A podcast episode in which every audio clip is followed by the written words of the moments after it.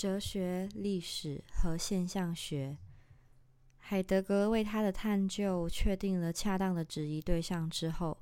他就概述出了他所提出处理这个对象的方法。例如说，他确实不想让那种最显然或被广泛接受的对此在存在的日常理解引导他的探究。由于此在自己的存在对此在而言就是一个问题，所以此在总是活动在对自身存在的某种领会中。在这种意义上，海德格的探究仅仅是把此在的存在本质上所固有的倾向推向极端，但由此并不能推断说那种浸透在。此在日常生活模式的自我领会，将为基础存在论的研究提供一个最适当的方向。这段意思应该是在说，因为海德格他要研究的此在，其实就在存在的生活的日常体会中会出现，所以他必须非常小心。尽管我们知道，在这个阶段，把那种自我领会会推向极端，或许最终导致要完全建构它。然而，海德格也确实不想依赖于任何存在者层次上的科学中得到帮助。尽管此在的本性和行为被众多学科一直研究了许多年。我们却不能保证他们的生存研究之生存论基础不是从教条主义的理论偏见，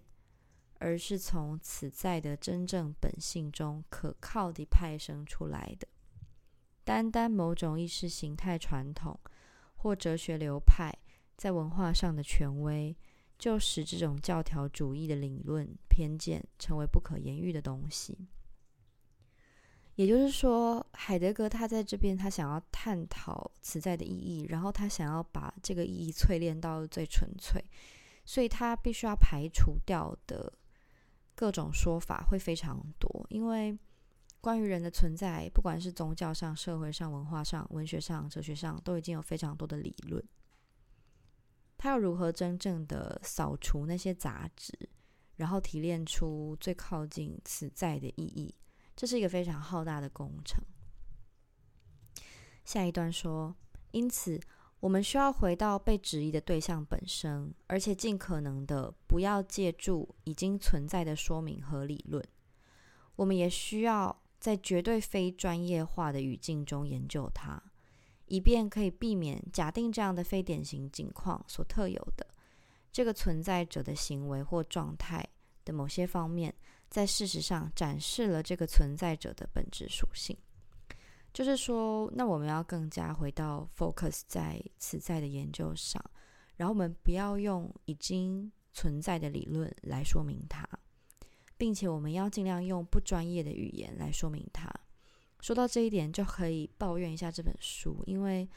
这本书它原本是英文书，然后它中文翻译的时候，还是采用了很多很艰涩的语汇。那这个东西跟海德格的研究的初衷、他的风格是完全背逆的。海德格就已经告诉你了，他不想要用你听不懂的语言来跟你解释存在的意义是什么，他要用最不专业的语言、最日常的语言，因为这样才能确保他所探讨的这个词在的意义能够符合每一种人的生存的状况。可是这本书。它作为一个海德格的理论的一个引介的书，它翻成中文之后，居然这么艰涩难懂，这件事情非常讽刺。好，对海德格来说，这意味着此在必须这样来显示自己。他首先和通常是在平均的日常状态中显示自身，在这种日常状态中存在着。某些我们将展示出来的结构，这些结构不是随意的、偶然的结构，而是本质性的结构。在实际上，的此在所拥有的每一种存在方式中，他们都持续的决定此在的存在特征。好，这句话听起来根本听不懂，但他的意思是说，呃，此在它是在平均的日常状态中就会显示他自己，然后在这个生活状态中有很多的结构是在那边的，然后我们可以透过这个结构来找到它的踪迹，有点像那种感觉。那海德格就要先去了解。这个结构是什么？也就是说，我们存在在这个世界上，一定有一些依据是不会变的。然后那个东西就是我们的平均的日常状态中的结构。这段话是海德格在《存在与时间》中的原点的句子。好，海德格在这里，他没有假定此在的日常状态最充分、最本真的显示了此在的可能性。他假定的仅仅是他倾向于从此在对日常状态中的自我领会中获得一些帮助。就是说，海德格在这边，他并没有完全保证我们可以透过这个结构找到此在的真正样貌，但是他倾向从这个日常生活中。来找这个东西，正像我们将要看到的那样，海德格认为事实刚好相反。他确实认为日常状态就像此在的任何其他状态一样，必须显示出构成此在的存在的那些结构。而且他认为哲学传统忽视日常状态的倾向，将使我们更好地把握它的特征，而不会受到易引起误解的先入之见的扭曲。因此，日常的生活领域是我们最好的出发点。它或许不能给我们所关心的问题提供最后的定论，但它能够，也应当提供一个出发点。然而，如果对探究的整体目标或者目的没有一个初步的设想，如果对质疑的对象所拥有的某些被证明是最有启发性的特征，我我们没有一个初步的了解，对此在的平均状态。的任何探究都不能够展开，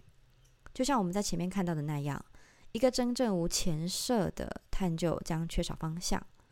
然而，如果这种探究对他自身以及那些了解他的结论的人是完全透明的，那么他的前概念应该被明确的公布出来并得到承认。因此，海德格宣称，我们将把时间性作为我们称之为此在的那种存在者的存在意义。简单来说，就是海德格认为，我们要先了解日常状态，我们要先真的非常透彻的去掌握日常状态，我们才有可能在日常状态中找到此在的真正样貌。那么，海德格就想要更深入的去观察，或者说去去观测这个日常生活状态的一些结构，然后把它展示出来。所以在这边，海德格他先抓住了时间这个东西。他认为我们先必须依据着时间来观测此在的存在。他的生存论分析将试图表明此在的构成结构最终必定阐释为时间性的模式。也就是说，他觉得此在必定以时间性的特质显现出来，从而每当此在默默的领会。像存在这样的东西时，不管是他自己的存在，或是任何其他存在者的存在，他都会把时间作为自己的立足点。然而，如果所有存在论的领会都奠基在时间之中，那么除非从时间性的角度出发，否则在时间视野中就不能够领会存在的意义。对时间性问题的说明中。存在的意义问题，首先得到具体的回答。好，这边海德格又更进一步的说，当此在在日常生活状态中感觉到自己的存在以及他人的存在，他必定是站在有时间的这个概念上的。所以，我们必须先非常了解时间跟所谓的时间性，我们才有可能去回答。到底，呃，此在存在是什么样的一个状态？当然，我们必须等到这个计划深入的得到实施，才能够去评判它的结果跟意义。要理解海德格在他研究的第一阶段，也就是他在此在的生存论分析所做的准备工作将采取的方法，这个初步说明就是不可缺少的，因为从事这样的一个探究本身就是此在在存在者层次之上的一种可能性。而且在所有的存在者当中，也只有此在能够进行这样的一种努力。因此，这种探究的基本结构必然要符合由此在的生存论建构所设定的限制。如果这种建构的本质上是时间性的，那么对于这种建构的任何探究，都应该扎根在时间中理解自身，从而在更具体的意义上理解到自身是有历史的。好，这边讲大白话就是，如果你想要先了解存在，你要先了解时间性，就是说你的存在是有时间性的，也就是说你这个人是有历史的。那他后面会解释为什么要先了解到你这个人是有历史的，你才能够了解你的存在。然而，此在生存者他过一种生活，在这种生活中，他自己的存在对他自己就是一个问题。但是不能认为此在在过去所发生的事情已经被留在了此在的后面，甚至也不能认为这些事情充其量就只能作为记忆和伤痕被回忆起来。此在不仅有一个过去，而且生活在他的过去之中。此在在随随身携带着自己的过去的意义上生存着。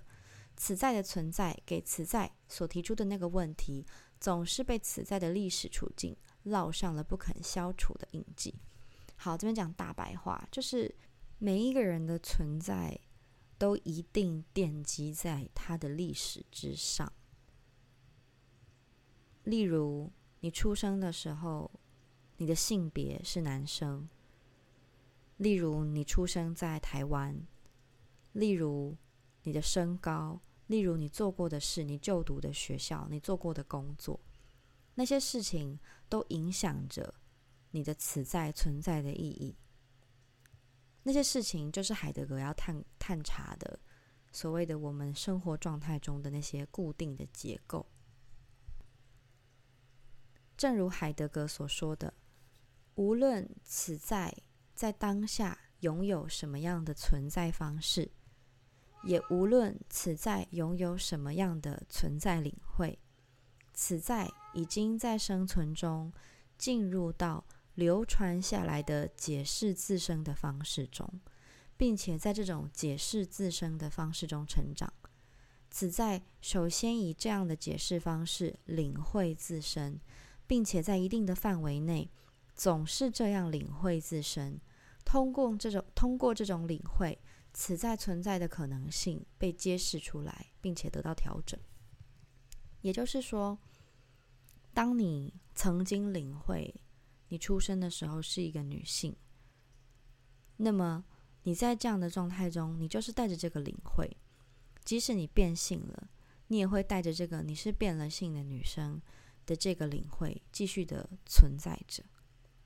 所以历史它是具有一定范围的，不会因为你今天出生在台湾。可是多年后，你领会你自己是一个美国人，你必然是在这个一定的范围内去理解你自己，去理解你自己的存在。照这种思考模式来看，我们就可以发现，每一个人的存在都有，呃，可以说是制约在，或者说被限制在一定的结构之中。总有一些是你没有办法改变的现实条件，而透过这种固定的结构，我们可以顺着这个固定的结构去看清楚我们的此在在什么样子的环境中存在着。